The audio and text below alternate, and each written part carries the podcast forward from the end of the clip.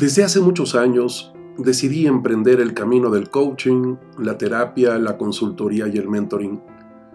Y como si fuera una esponja, cada vez que curso un programa, leo un libro o escucho a mis colegas, continúa mi formación. Me declaro aprendiz permanente. No obstante, me encuentro con mayor frecuencia la paradoja que se presenta día a día en relación con lo que nos ocurre como humanidad y que me lleva a preguntarme, ¿qué es lo que nos está pasando? ¿Cuántas sacudidas necesitamos para despertar? ¿Cuántas pandemias, crisis, guerras, violencia, hambrunas, sequías, cambio climático? ¿Cuántas señales? ¿Cuántos descalabros? Para por fin entender que es momento de hacer algo. En este proceso de supuesta evolución que hemos vivido los últimos 100.000 años, autonombrándonos con arrogancia Homo sapiens sapiens, el hombre sabio sabio, no dejo de sorprenderme de los cientos y miles de muestras de violencia, barbarie, incongruencia en todo el mundo.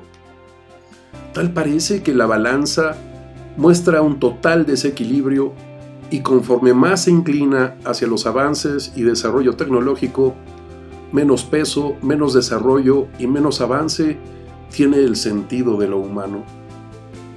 La deshumanización empieza por la casa, por la forma en que hemos sido educados, entendiendo y aceptando que muchas veces infancia es destino, o olvidándonos de principios y valores que nos fueron inculcados y en otros casos brillaron por su ausencia.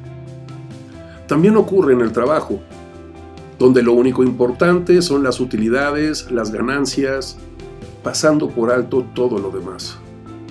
Creyendo que someter a las personas a presión, supervisión, angustia, ansiedad y estrés materialmente los exprimirá y cuando ya no nos sirvan, las desecharemos o serán reemplazadas.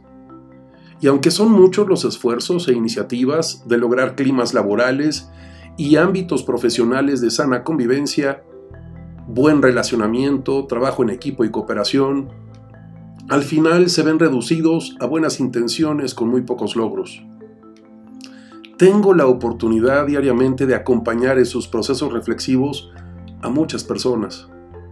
Encuentro como común denominador que no solo se requiere un auténtico despertar de conciencia, además volver a ser personas, lo cual incluye un profundo sentido de humanidad entendiéndose esto último como un trato, un comportamiento y una actitud haciendo el bien sin mirar a quién, sin prejuicios y excusas, tan solo porque quien está frente a mí es un auténtico otro yo.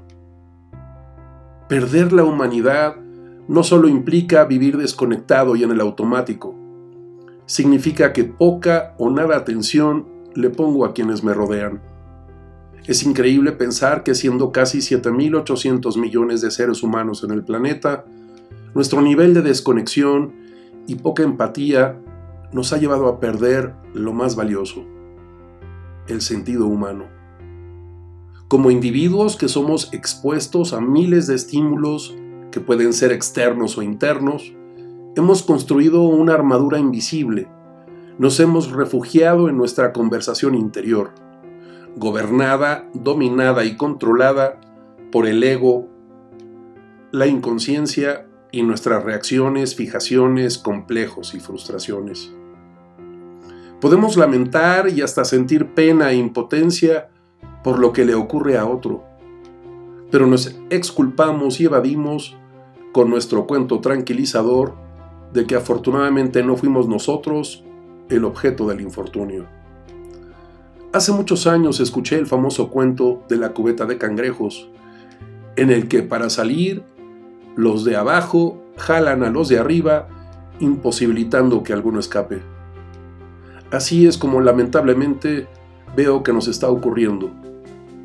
Suena egoísta y hasta ruin, pero es muy triste ver cómo millones de personas viven en el espacio de sálvese el que pueda, cada quien para su santo, yo a lo mío, tú a lo tuyo, y como se diría en el ámbito popular, que Dios nos agarre confesados como excusándonos de cualquier responsabilidad. Perder la humanidad, deshumanizarnos, conlleva que no exista la posibilidad de hacer un frente común, sinergias, solidaridad, cooperación. Si cada uno solo ve por su bien, y en todo caso el de su familia cercana, pareja e hijos, y a veces ni siquiera eso ocurre, entonces esta involución, este retroceso marca un hito, un punto de inflexión. Empecemos por nosotros. Es decir, ¿qué vas a hacer tú? ¿Quién estás dispuesto a ser? ¿Cómo estás dispuesto a relacionarte contigo y con quienes te rodean? ¿Cuál es tu actitud? ¿Tu manera de tratar a los demás? ¿A quién le prestas atención? ¿Cómo le hablas a los demás? ¿Te importa lo que sienten y piensan las personas con las que convives? con las que trabajas? ¿Qué haces por tu familia, tu comunidad, tu ciudad, tu país y el mundo? ¿Solo eres un mudo testigo presencial que se queja pero no hace nada al respecto? Ser persona, ser humano, no es solo cuestión de especie. Está íntimamente relacionado con esta inminente necesidad de anteponer el juicio y la declaración de ser una buena persona, un buen ser humano, un buen jefe, compañero, pareja, hijo, amigo, proveedor, cliente, vecino, ciudadano. Entendiendo que cuanto menos humano, menos esperanza tenemos como especie de subsistir. Vinimos a este mundo a vivir, a estar en paz, con alegría, a permitirnos soñar, reflexionar, crecer, evolucionar, con el firme propósito de ser cada día mejores personas, asumiendo el compromiso de ser hoy mejor que ayer. No solo por y para mí, siempre pensando en hacer de este un mejor mundo también para los demás.